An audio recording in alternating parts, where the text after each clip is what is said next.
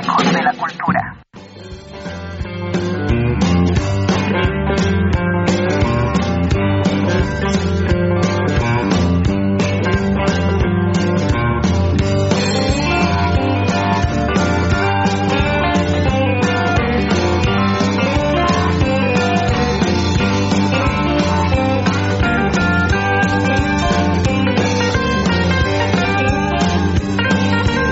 Hola, muy buenos días. Bienvenidos a esta emisión de Ecos de la Cultura, el espacio en el que compartimos con ustedes las novedades, las reseñas, noticias y la agenda cultural en la ciudad, la región, el país y el mundo. Son las 8 en punto de la mañana. Vamos con los titulares.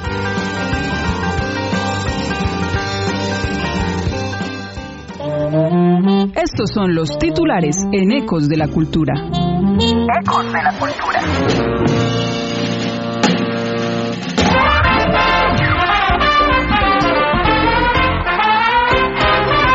Y en Ecos de la Cultura para el día de hoy, los titulares van de la siguiente manera. El Festival de Literatura de Pereira convoca a concurso de cuento.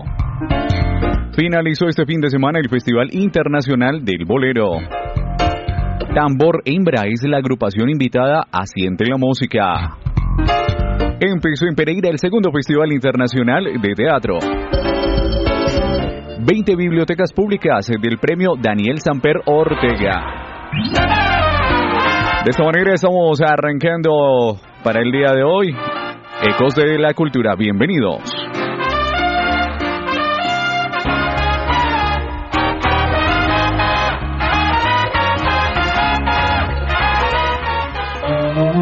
Estos son los ecos culturales del mundo. Ecos de la cultura.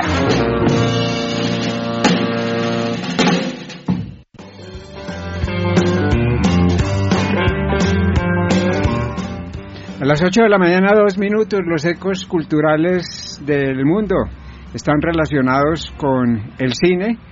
Muchos amantes del séptimo arte recuerdan a Taxi Driver, esa historia protagonizada por Robert De Niro y dirigida por Martin Scorsese, como una de las más grandes películas de todos los tiempos. Pues bien, la nota nos dice que Joker es una nueva y magistral versión de Taxi Driver para tiempos de memes. Todd Phillips reinterpreta el mito de Scorsese de la mano de un Joaquin Phoenix descomunal. A su lado, Pablo Larraín consigue un electrizante y muy abstracto retrato de familia. La nota continúa diciendo que Henry mantiene Henri Bergson, el filósofo francés, que cualquier carcajada no es más que un producto de nuestra maldad. Todas las bromas, continúa, son malintencionadas. El humor blanco no existe. Siempre lo mancha algo, un poco de sangre, una lágrima, un gesto de desesperación.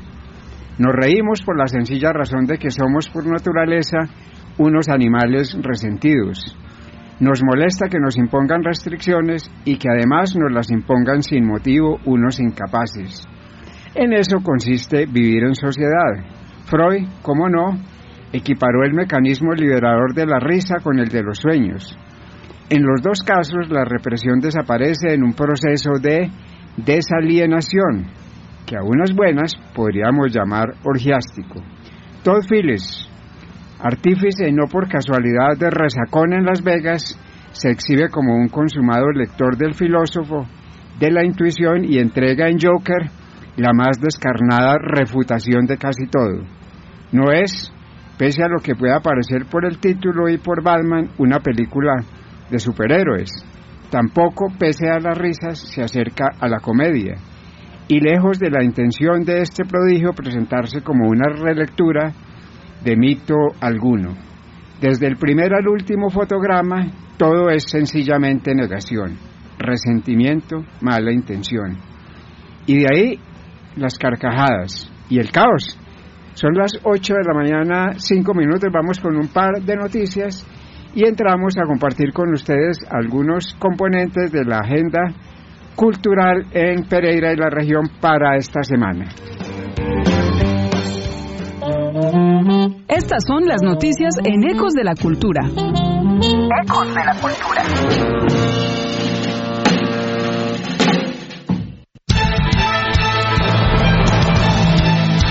Avanzamos eh, con un par de noticias en Ecos de la Cultura. En eh, su edición 2019, el Festival de Literatura de Pereira convoca a su habitual concurso de cuento. El propósito es estimular la creatividad y consolidar espacios para nuevos eh, talentos con participación de intérpretes y grupos de España, México, Cuba, Venezuela y Colombia, finalizó en Pereira el Festival Internacional del Bolero. El evento arribó este año a su edición número 22.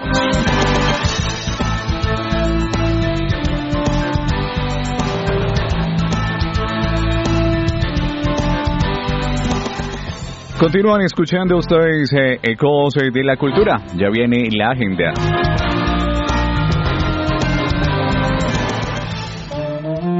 Es momento de programarse con la agenda de Ecos de la Cultura. Ecos de la Cultura.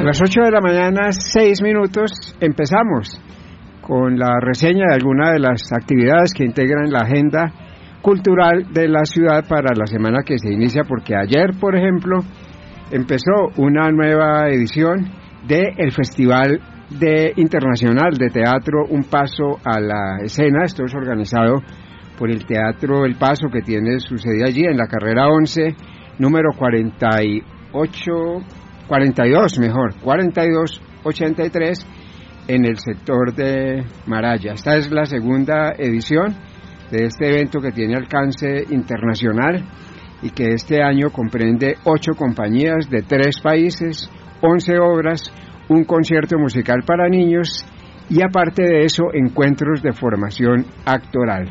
A lo largo del mes, desde ayer hasta el 15 de octubre, el evento tendrá como grupos invitados al Teatro de los Andes de Bolivia, Teatro Cinema Clandestino de Bogotá, Teatro Escarlata de Medellín, Ensamble Teatro de Bogotá, Teatro del Sinvergüenza de El Salvador, y Oficina Central de los Sueños de Medellín. Por Pereira, desde luego el anfitrión, Teatro El Paso y Tropa Teatro.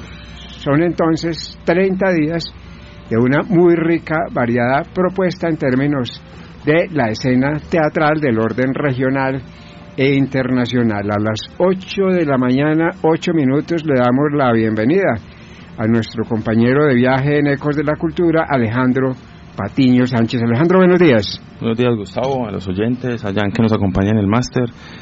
Unas, hice una semana, bueno, usted ya ahí, Gustavo, anunciando lo que va a ser el Festival Internacional de Teatro que inició anoche, ayer precisamente en la Florida, haciendo, digamos, como una especie de lanzamiento y campaña, pues, de abonos, y todo lo que tiene que, ver pues con la programación de este festival que ya esta semana inicia fuerte con, con, las presentaciones de las agrupaciones invitadas. Bueno señor, continuamos entonces con lo que será la agenda cultural en la ciudad y la región para esta semana porque el 18, es decir el miércoles, empieza un evento que cobra cada vez más vigor en el campo literario. El Felipe, eh, Festival de Literatura de Pereira. Mire lo que contiene el menú, Alejandro. Una charla en el Pavo. Mm. Eh, es, es, es, es, muy interesante cómo los, los lugares mutan, ¿no? Igual que las personas. El Pavo empezó como una tienda pequeñita de esquina y hoy se convirtió en uno de los bares eh, denominados alternativos con más afluencia de pública en la ciudad. Tanto que allí tendrá lugar una de las charlas de El Felipe, una evocación a un juglar, a un juglar vallenato nacido hace 91 años. Leandro Díaz. El, el, de Matilde Lina, ¿no? Es extraordinario juglar y compositor eh, eh, a vallenato. A propósito del más reciente libro de Alonso Sánchez Bauté, que se llama Leandro, que es una novela biográfica sobre este juglar vallenato, vine a presentarlo. Entonces, digamos, ahí también el Felipe abriéndole espacio, porque es un festival de literatura, pero lo que usted dice, Tavo, el Pavo, pues, como lugar de encuentro. Igual allí va a tener eh, charla una, en, va a tener lugar una charla sobre parranda, sobre parranda paisa, a cargo de Alberto Burgos, desde la ciudad de Medellín Digamos que en esa misma línea pues como de, juglaría, de parranda, de, estos clásicos, pero yo creo que muy apropiado el sitio del pavo para, para un tipo de charla más que bailable, o sea, el, el señor va a ir contando el rollo y va colocando la canción y la gente va bailando y va escuchando, o sea, es, digamos son estrategias a la que apuestan estos festivales también digamos para sacar un poco de los recintos y, y, y, y el tablero un poco la literatura y digamos también se goza. Es que la literatura yo creo que también es para gozarla no solamente para estudiarla y sentarse a escuchar sino también para este tipo de propuestas que me parecen muy acertadas. Pues eh, si el rock acuñó como una especie de lema de consigna aquello de sexo drogas y rock and roll pues al viejo Leandro Díaz le cabe perfectamente, cámbiale el rock and roll por vallenatos y ahí, y ahí lo tiene. A veces está lleno de anécdotas deliciosas en ese sentido. Claro. Por ejemplo, decía la leyenda que tuvo reconocidos 26 hijos, reconocidos. Y entonces alguna vez alguien un contertulio le dijo, 26 hijos maestro, 26 hijos y todos con la misma. Y le contestó, con la misma pero con distinta mujer. eran los, los, los apuntes del, del, del, del maestro Leandro Díaz. De manera que esto eh, contiene muchas cosas más. El Festival de Literatura de Pereira que empieza en la ciudad el próximo miércoles y eh, se desarrollará hasta el sábado el próximo 21 de septiembre. Son las 8.11 minutos y qué tal Alejandro si empezamos con la música. Sí, Gustavo, hoy les traigo una, una agrupación que estuvo en la ciudad de Pereira hace más o menos una semana y media, más o menos. Es el ensamble Arcis, ellos son, se hacen llamar metaleros, digan cinco metaleros tocando bandola, tiple y guitarra eso es como digamos su, pues, su, pinta si es pelo largo. Obviamente pues como es música de cámara pues van vestidos con su Muy elegantes. respectiva pues pinta de pinta de negro que es como lo, lo que se se utilizan esos recitales de cámara, es música de cámara, pero digamos en su en su pinta, en su apariencia, en su digamos en su en su expresión frente al público, porque son un ensamble instrumental, pero todo el tiempo están comunicándose con la gente, o sea, ellos tienen un, un, un programa un show, un espectáculo, donde empiezan, digamos, a hacer un viaje por la literatura, por el arte, y empiezan a narrar a través de poesías un poco lo que cada canción quiere decir o cada movimiento. Ellos han publicado este disco. Una conversa musical, Una conversa musical, eh, declamación.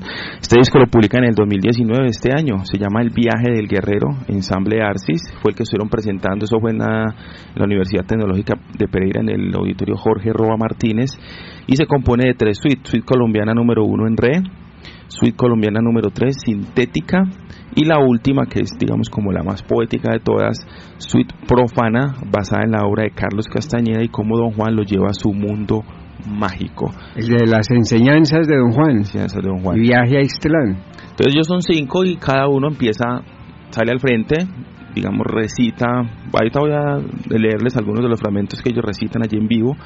Y a continuación pues va la, va la canción que entonan. Tocaron el disco completo, son tres suites ensamble Arcis. Entonces, ¿qué tal si vamos con, con la primera?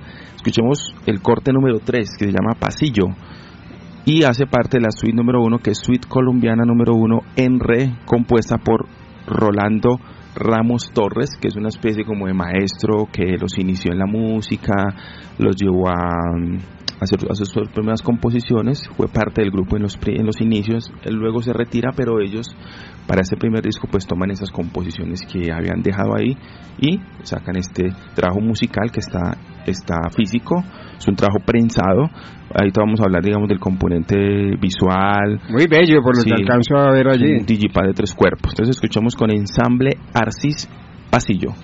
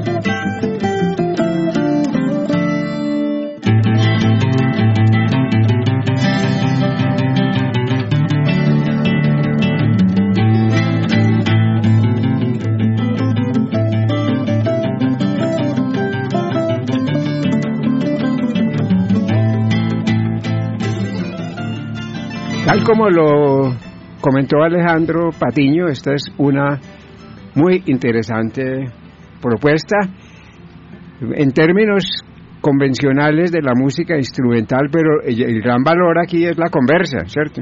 El diálogo que este ensamble propone con los eh, oyentes, con, con las eh, audiencias, y ahí tuvimos, Alejandro, una primera muestra. Yo creo que vale la pena compartir la lectura de, de, de algunos de los textos que aparecen allí.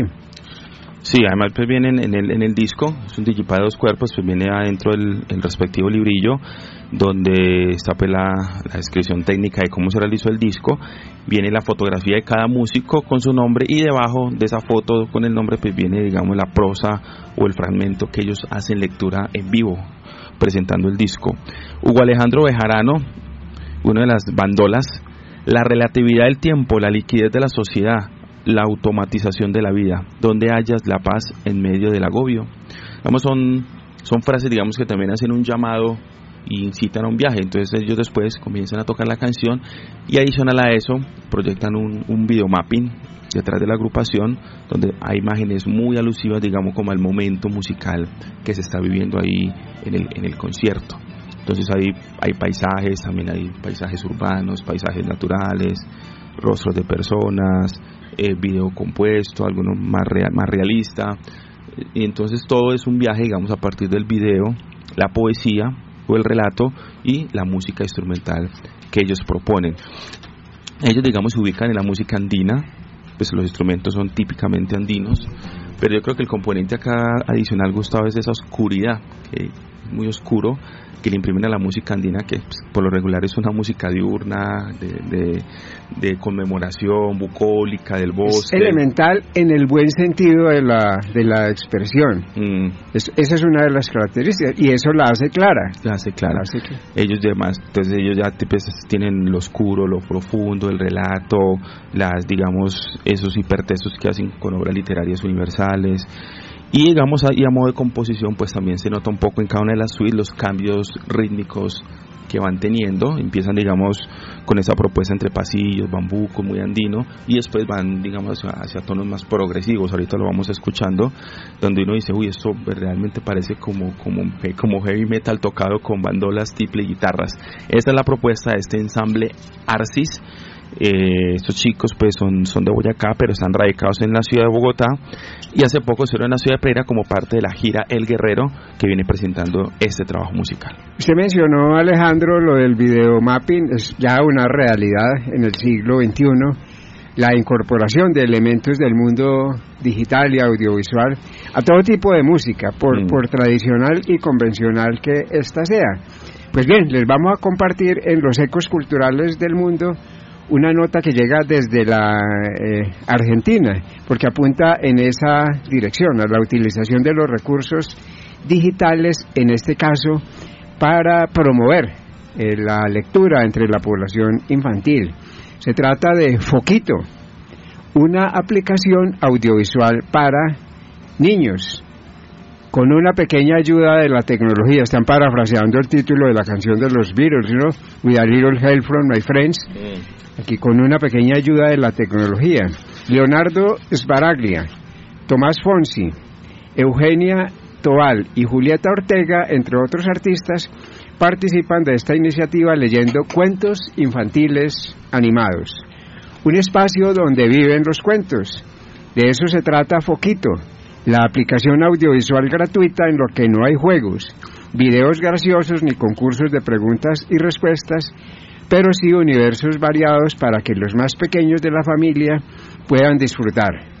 Incorporando las herramientas digitales, corriéndose de la postura de únicamente renegar de ellas, la Sociedad Argentina de Gestión de Actores e Intérpretes, SAGAE, lanzó la primera aplicación gratuita de cuentos infantiles animados leídos por actores y actrices argentinos. De corta duración y de estética sencilla a la vez que dinámica, cada uno de los relatos infantiles retoma el antiguo hábito de contar un cuento, sumándole a la siempre placentera narración oral recursos animados y actorales, del que los chicos también forman parte. Abro comillas. Queremos acercar a los chicos a la literatura infantil desde las herramientas digitales de las que se valen cotidianamente, explicó Tomás Fonsi, uno de los tantos actores y actrices que le pusieron voz y cuerpo a cada uno de los cuentos de autores argentinos que forman parte de Foquito. ¿Qué tal si a las 8 de la mañana, 21 minutos, vamos con más música, Alejandro? Voy a citar aquí una nota de Choc publicada en agosto de 2019. La revista Choc. Sí, muy reciente.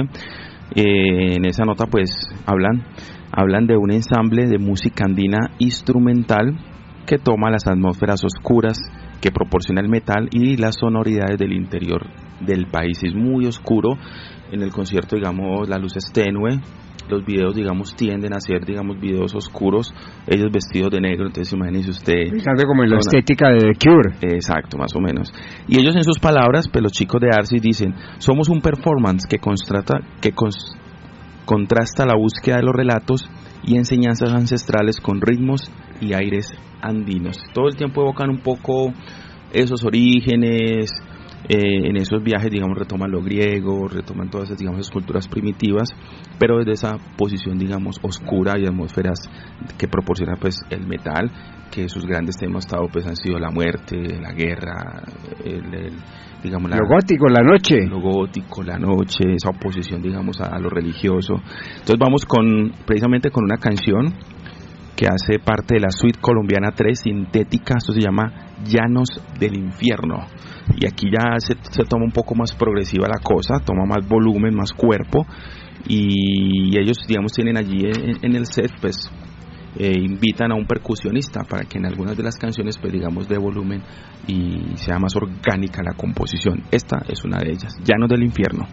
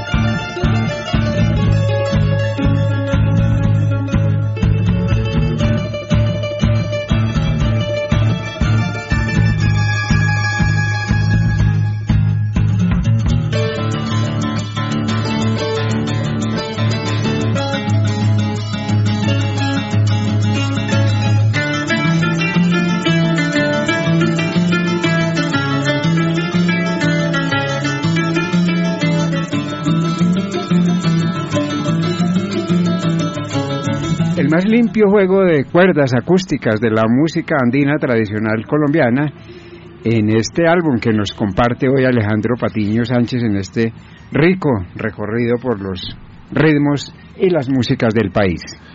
Sí, atendiendo un poco también gustaba a esas dinámicas eh, actuales de los mercados, de las, de donde apunta las músicas en el contexto pues global y, a propósito, pues digamos, mm, de una reunión que tuvimos ayer algunos músicos del sector, hablando un poco de los, de los mercados musicales que, eh, en los cuales se pueden circular las bandas.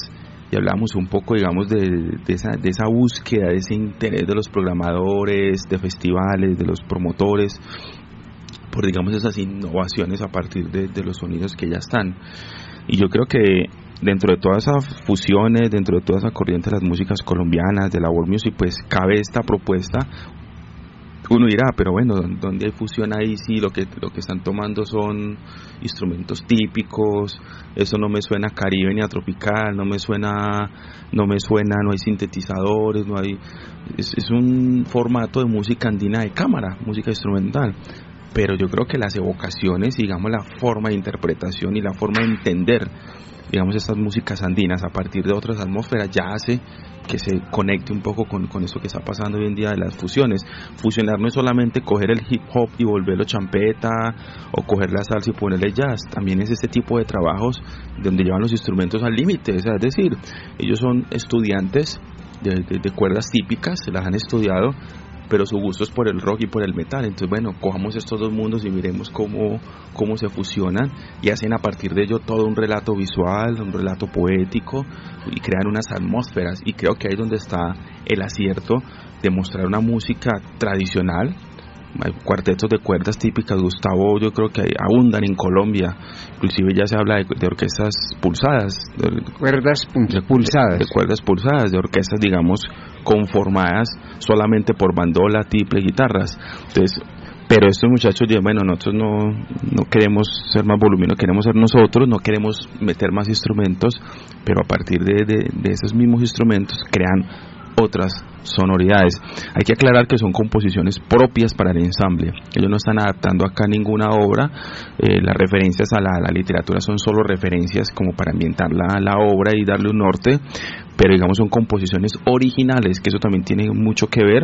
Hay muchos cuartetos, quintetos, bueno, muchas eh, agrupaciones de cámara que vienen trabajando, digamos, innovaciones en la música, pero la mayoría lo que hacen es coger las obras típicas o clásicas y las adaptan con unas nuevas versiones, ¿no? Entonces son composiciones propias, con instrumentos típicos, pero con unas atmósferas totalmente diferentes.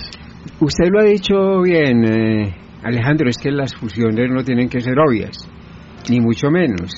Una fusión se da, por ejemplo, más que a nivel rítmico, se da a partir de visiones del mundo, de concepciones del mundo, y bien lo mencionábamos eh, al comienzo.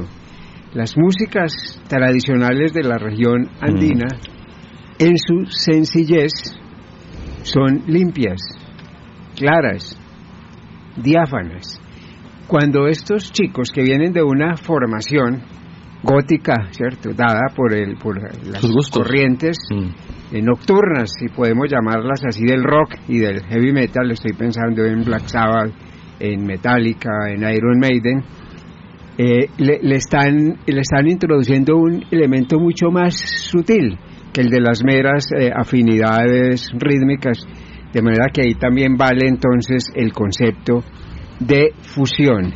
Son las 8 mm. de la mañana, 29 minutos. Vamos a una breve pausa comercial y volvemos para continuar nuestro recorrido de hoy en Ecos de la Cultura.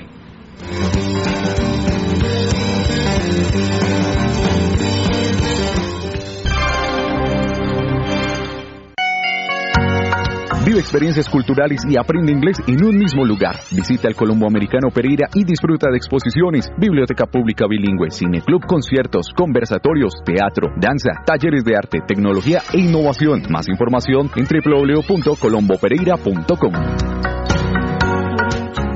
Pablo, cuénteme cuál es su secreto. ¿Secreto? Pues el secreto para que su cosecha prospere tanto. Este trabajo es bien duro y se necesitan de muchas cosas. Don Pedro, es muy sencillo. Tengo el crédito cosecha y venda a la fija del Banco Agrario. Así puedo conseguir todo lo que necesito para mi cosecha y cumplirle a mis clientes. Si eres productor agropecuario y cuentas con un contrato de compraventa u orden de compra de tus productos, podrás acceder al crédito cosecha y venda a la fija con tasas especiales para atender tus necesidades de capital de trabajo. Banco Agrario de Colombia. Entidad bancaria. Vigilado Superintendencia Financiera de Colombia. Cuando un instante, un recuerdo, un aroma se convierte en parte de nuestra ciudad, comienza Ecos de la Memoria. Ecos de la Memoria. Un maravilloso recorrido por las calles y rincones en donde aún corretea nuestra infancia. Ecos de la Memoria, martes de 8 a 9 de la mañana en Ecos 1360 Radio. Tener una mascota es para siempre. No hasta que te aburras. No hasta que tengas un hijo. No hasta que deje de ser cachorro. No hasta que tengas otro perro. No hasta que te mudes. Tener una mascota es una responsabilidad. Una campaña de Zona Animal. Escúchalo todos los jueves de 8 a 9 de la mañana en Ecos 1360 Radio, tu mejor compañía. En familia. Un programa de Ecos 360 Radio. Para fortalecer más nuestros valores en la sociedad. En familia. Todos los jueves a las 9 de la mañana. En familia. En familia. En familia. En Ecos 1360 Radio. Estás escuchando Ecos 1360 Radio.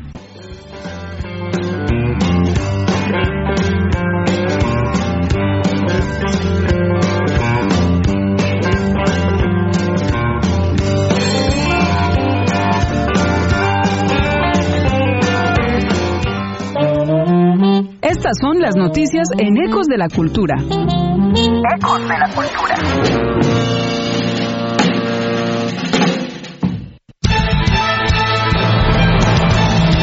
Y abrimos eh, nuestra segunda parte de Ecos de la Cultura con un poco de información. Eh, Bajo el liderazgo de la Asociación eh, Cultural El Paso, empezó ayer y domingo la segunda edición del Festival Internacional de Teatro.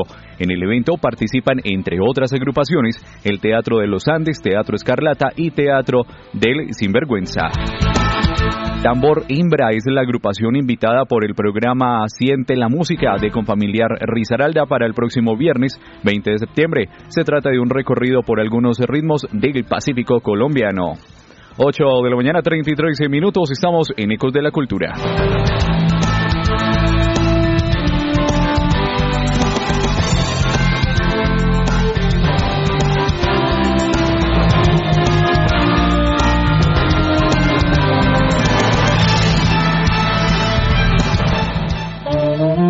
Estos son los ecos culturales del mundo. Ecos de la Cultura.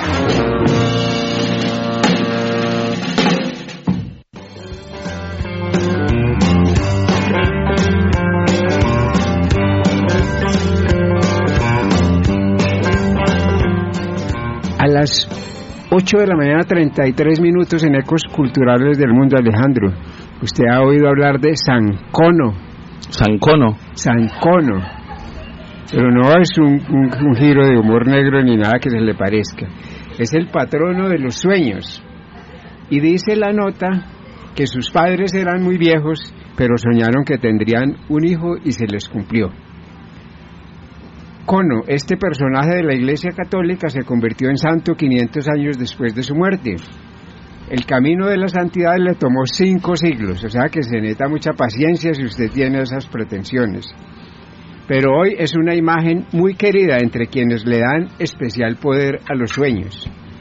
Lo curioso de esta historia es que Cono, nacido en Tellano, Italia, en el siglo XII, fue hijo de padres casi ancianos quienes habían deseado con mucha fe la gracia de un hijo. Ambos soñaron una noche con rayos de luces que fueron interpretados como la concesión de sus deseos. Así fue como el niño llegó a la familia. Lo bautizaron con el curioso nombre de Cono, que significa algo perfecto. Los sueños y varios sucesos increíbles estuvieron presentes en su corta vida. Uno de los episodios más raros ocurrió cuando el chico, empeñado en ser aceptado en el monasterio, se escondió en un horno de pan para no ser hallado por sus padres, que ya estaban muy viejos y no querían que Cono se dedicara a la iglesia. El chico no se, que- no se quemó en este peligroso escondite, le fue mejor que a San Lorenzo, don Álvaro a San Lorenzo lo, lo asaron en una parrilla y lo volteaban además. De que era bien asado. Sí, también quedó registrado que Cono vivió entre privaciones y sacrificios, pese a que pertenecía a una familia adinerada. Este monje benedictino solo vivió 18 años. Sus colegas de culto presenciaron el momento en que una voz le dijo, mañana serás llamado por Dios, y el joven Cono amaneció muerto. Son las 8 de la mañana, 35 minutos. Vamos con el invitado de hoy, Alejandro. Bueno, Gustavo, tengo un, un escritor que va a ser parte de la programación del Felipe, del Festival de Literatura de Pereira. Habíamos hablado ahorita un poco algunas de las actividades que van a tener que este año pues vienen haciendo homenaje a los viejos, por eso lo de la parranda, por eso lo de Leandro Díaz, un homenaje a los viejos, pero también, como siempre, como han hecho en cada una de sus seis, seis ediciones, pues ellos miran mucho los nuevos talentos, los nuevos escritores, las nuevas propuestas literarias que salen, eh, no solamente en la ciudad, sino en Colombia. Y tengo a Eduardo Valencia, que nos va a presentar su primer trabajo literario, que en este, eh, hoy en día en estas dinámicas editoriales, Eduardo y Gustavo y amigos oyentes, pues digamos hay que ser recursivos. Eh, esto es un libro, digamos, construido a partir de relatos e ilustraciones digamos, cada ilustración acompaña un relato, o no sé si viceversa, ahorita Eduardo nos, nos hablará de ello, se unió con dos ilustradores de Medellín y él hace los relatos y tiene este libro que se llama Paralelo 60. Eduardo, muy buenos días, bienvenido a Ecos de la Cultura y bueno, cuéntenos un poco cómo surge Paralelo 60. Gustavo Alejandro, muy buenos días. El Paralelo 60 son 60 relatos cortos ilustrados. De hecho, pues en la ciudad, de hecho, especialmente en el Felipe, ha gustado mucho el cuento corto. Eh, de hecho, ellos manejan un concurso y he visto generalmente que la, la gente lee poco. Pues no es que lea poco de poca lectura, sino que sacan el, el libro porque si veo muchas personas andando con su libro, leen un momentico y se ocupan, leen un momentico y se ocupan, entonces juntando todas esas ideas quise también aventurarme con el cuento corto. Me uní con tres ilustradores que viven en la ciudad de Medellín y cada, cada relato, como lo decía usted, acompaña una ilustración. Los, los, los, relatos surgieron a partir de las ilustraciones o las ilustraciones a partir de los relatos? ¿Cómo fue la cosa ahí? No, fueron las ilustraciones a partir de los relatos. En la construcción nosotros, fuimos nosotros cuatro eh, yo les mostré a ellos el, el, proyecto, cada uno, pues en el grupo somos un colectivo, cada uno tenía como un proyecto, cada uno lideraba un proyecto, mejor dicho. Entonces ese era mi proyecto y les mostré eh, 78 relatos, de los cuales seleccionamos 60 y ellos cada uno escogió sus 20 para hacer las ilustraciones. Ya. En la página 63 del libro Paralelo 60, escrito por Eduardo Valencia Guevara, aparece un relato con el título de Tigre. Vamos a compartirlo con los lectores para animar ah, con, los, lectores. y los oyentes. Oyentes y ojalá futuros lectores del libro. claro que sí. Para eh, animar la conversación con nuestro invitado. Tigre, abro comillas. Cuando le pregunté a la adivina cómo sería mi muerte, ella simplemente me dijo que sería asesinado por un tigre. Ni un dónde, ni un cuándo, ni siquiera los detalles de cómo pasaría. En esta ciudad no hay zoológicos y los circos con animales están prohibidos. Así que a menos de que el viaje al continente, que viaje al continente asiático, no habrá riesgo de encontrarme con un tigre. Aunque, ¿y si alguien tiene alguno como mascota? No, no lo creo. Esas excentricidades son para los multimillonarios que viven en sus mansiones, alejadas del bullicio de la ciudad. Mientras hago fila en el banco, sigo pensando en las posibilidades de encontrarme un tigre en la ciudad. Y llego a la conclusión de que, a menos que visite una mansión, no habrá peligro alguno para mí. Un tipo como yo visitando una mansión, imposible. Soy de los que tiene que pedir préstamo bancario. La calma de la entidad bancaria es interrumpida por un grupo de asaltantes enmascarados. El líder del grupo nos rodea, nos ordena que nos tiremos al suelo y no hagamos nada. Repentinamente suena mi teléfono celular y uno de los asaltantes se acerca a mí apuntándome con un arma. Horrorizado, veo que tiene una máscara de tigre. Cierro comillas. Es eh, el asalto del misterio, del horror que es una de las características de este tipo de literatura eh, breve, sobre todo de la literatura breve, porque como el asunto necesita resolverse eh, rápido, rápido, ¿cierto? No hay lugar a digresiones.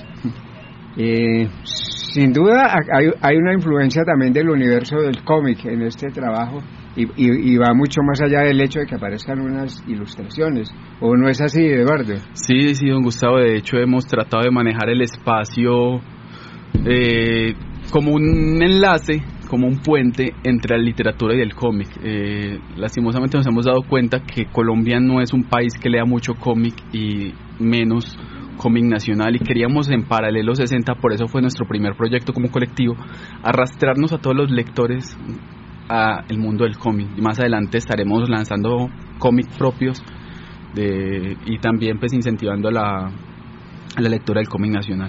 Bueno, a propósito, el tema del cómic, de la muestra de cómic que inició el pasado viernes, inauguración oficial.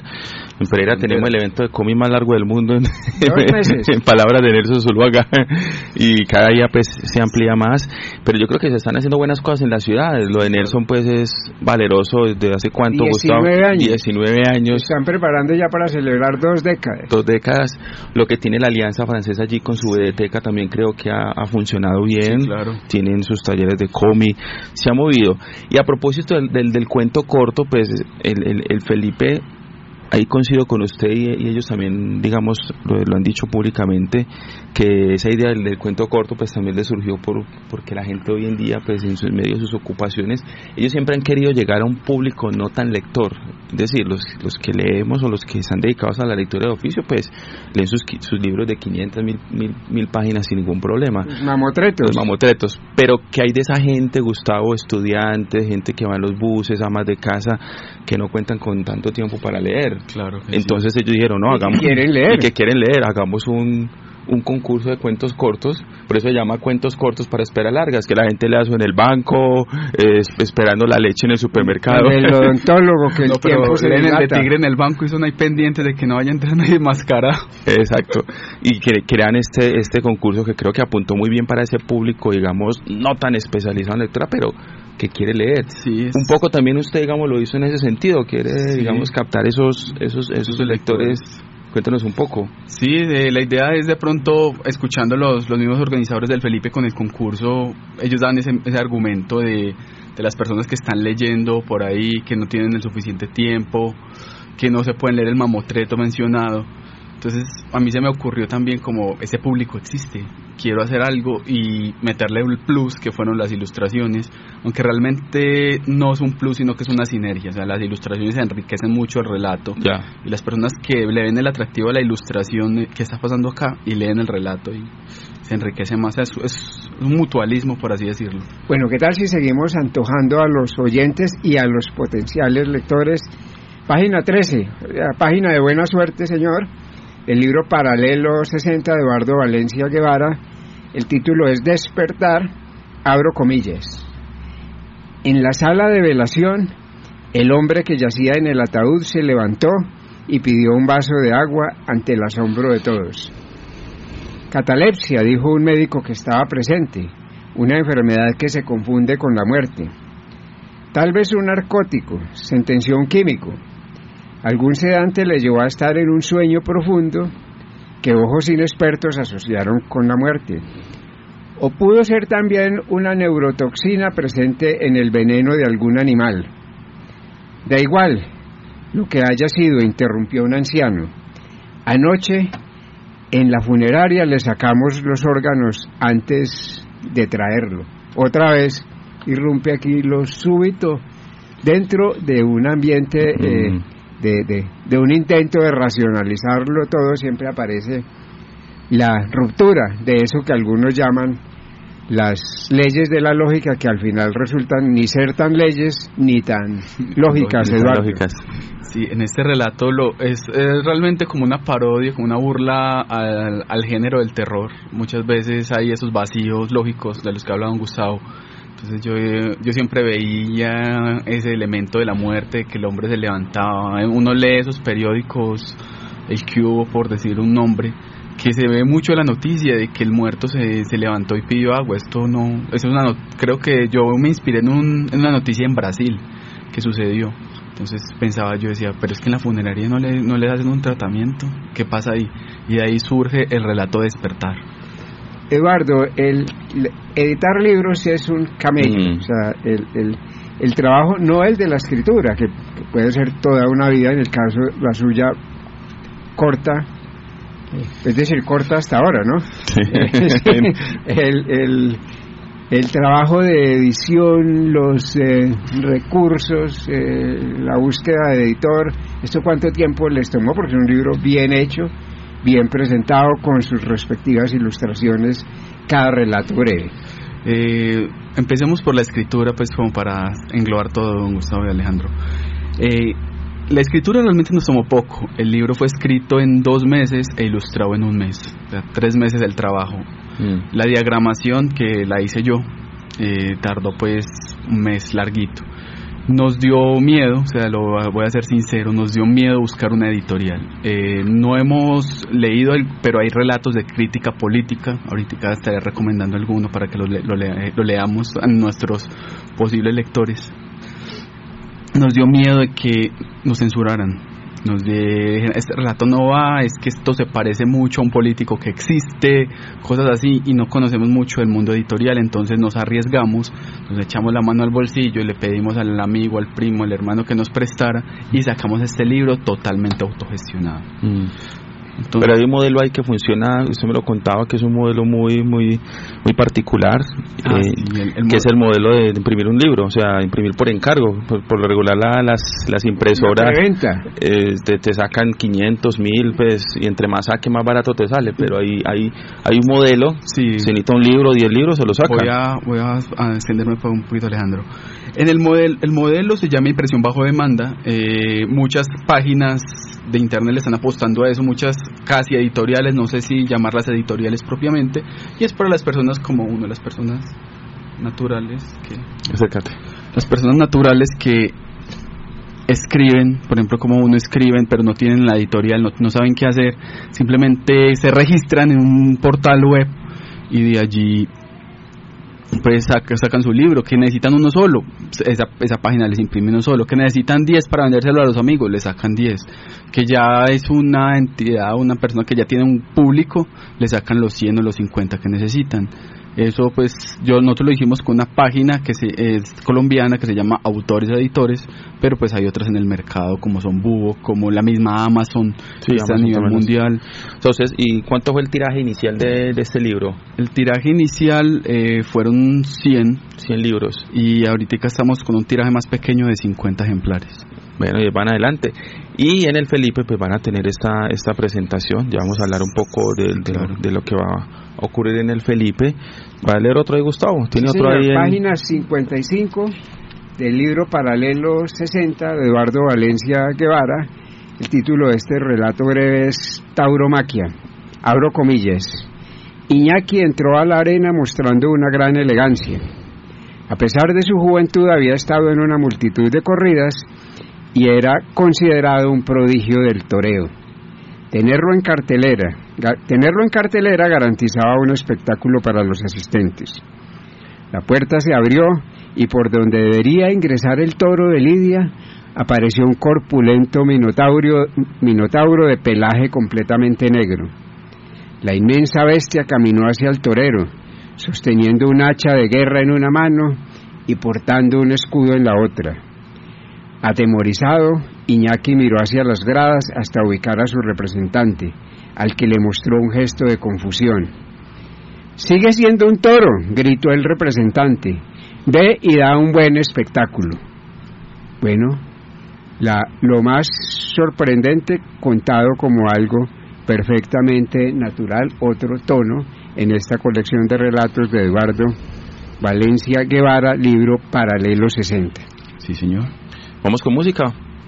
Vamos con música, señor, son las 8 y 40. O hay más noticias, ¿qué más tiene No, ahí? señor, vamos con música y regresamos con nuestro invitado.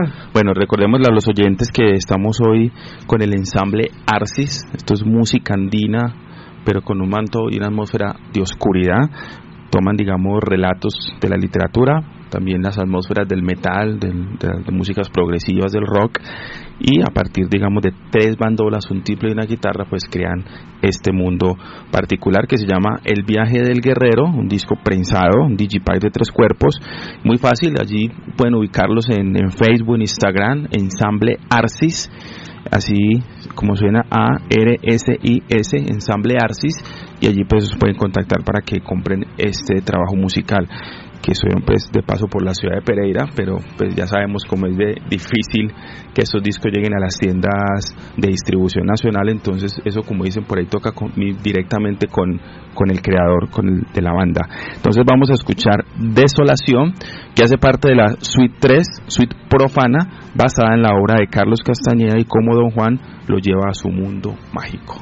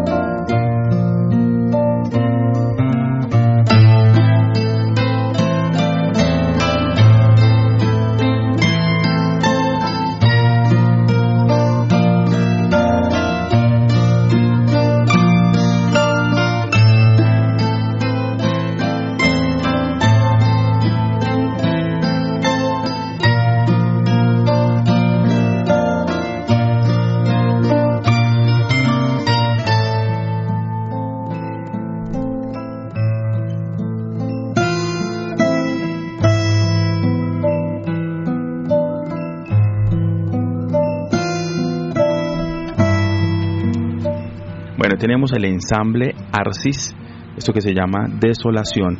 Bueno, hablemos un poco de este trabajo, son, fue grabado en Bogotá, eh, producido y mezclado por Hugo Alejandro Bejarano, uno de los integrantes de la agrupación, y en Chía, Colombia, en Cundinamarca, fue la masterización por el maestro Camilo Silva, pues tiene una gran trayectoria, digamos, en lo que es la masterización o la postproducción musical en Colombia. Bueno, la primera suite se compone de cinco composiciones, preludio, danza, pasillo, guabina y bambuco, era lo que hablábamos. El inicio, digamos, es, digamos, presentando los elementos o ritmos muy tradicionales. Luego viene la suite colombiana 3, sintética, se compone de tres, los Andes, Ignus, Fatus y Llanos del Infierno. Quizás ya son más progresivas, más oscuras. Y viene la suite profana, que es la 3, y está compuesta por cinco composiciones, invitación, desolación, arlequín, regresión y acecho. Y todo esto lo interpretan en vivo con videomapping y los relatos poéticos que cada uno de los integrantes se pone de pie, se lo dice al público, vuelve y se sienta, toma su instrumento y sigue la música. Bueno, Alejandro, a las 8 y 54 vamos a tratar de aprovechar estos seis eh, minutos para compartir otro de los relatos del libro Paralelo 60. Eh, lleva el título de trato electoral, abro comillas, Andrés y yo sabíamos que lo que hacíamos estaba mal, pero llevábamos meses sin trabajo y teníamos que aceptar esa propuesta por muy poco que nos gustara. Diego Celis, quien fuese un político reconocido hace algunos años, ya estaba en decadencia y por eso no le importaba comprar votos para volver al poder. Celis nos había citado a uno de sus reuniones políticas, a la que Andrés y yo, e intuyo que la gran mayoría de lo que calculo eran más de 50 personas, asistimos por la misma razón, reclamar un mercado que el candidato había prometido. Cuando tocó nuestro turno, cada uno de nosotros le apretó la mano a Diego Celis y mirándolo a los ojos le prometimos que tanto nosotros como nuestras familias votaríamos por él. Incluso le llamamos futuro concejal. Al salir del lugar hablamos entre nosotros sobre que ninguno votaría por Celis, convenciéndonos que solo vinimos por el mercado. Con Lucía y Héctor éramos tres votos, y María y Andrés, quienes no tenían hijos, eran dos. Todos juntos sumábamos un total de cinco. Apenas cinco votos no harían ninguna diferencia. Tal vez alguien nos escuchó a la salida o ya compartían la misma idea previamente pero en aquella ocasión Celis solo tuvo tres votos, el de su esposa, el de su hijo y el de él mismo. Cierro, comillas, Eduardo Valencia Guevara estará con su libro en eh, la edición 2019 de el Felipe Festival de Literatura de Pereira que empieza el próximo miércoles. ¿Qué día será? será este jueves, esta semana, en el auditorio del Colombo de la Sexta con 23 a las seis y media de la tarde. Estaremos haciendo la presentación del libro, estaremos conversando un poquito y leyendo algunos de los relatos pues, como para antojarlos, como para que sepan de qué trata este libro. Bueno, Gustavo, ya la agenda pues ya socializamos, recuerden, esta, esta semana fuerte el Felipe y el Festival Internacional de teatro, dos eventos, pues que el, Festival de Teatro llega a su segunda edición, pero yo creo que ya con invitados de lujo internacionales, en una sala propia, teatro, digamos, con muy buena producción para consumir aquí en la ciudad de Pereira, y el Felipe, pues que llega con esta bella edición en homenaje a los viejos, a los clásicos y a esos relatos también parranderos y de juglaría que han sido tan importantes en la música colombiana. Sí, señor, son las 8 y 57, vamos a despedirnos con música, ¿no? Le agradecemos a Eduardo Valencia su presencia aquí en Ecos de la Cultura. Muy amable, Eduardo. Muchas gracias, Gustavo y Alejandro, por la invitación. Bueno, a los oyentes muy queridos por la sintonía, nos encontramos en una semana a las 8 en punto en los 1360 de la M en el dial. ¿Y qué vamos a escuchar? No, lo dejamos con el ensamble Arcis, con otra de estas composiciones originales para este quinteto de bandolas triple y guitarra con atmósferas oscuras. Como dicen por ahí, se oscureció la música andina, Gustavo. Bueno, señor.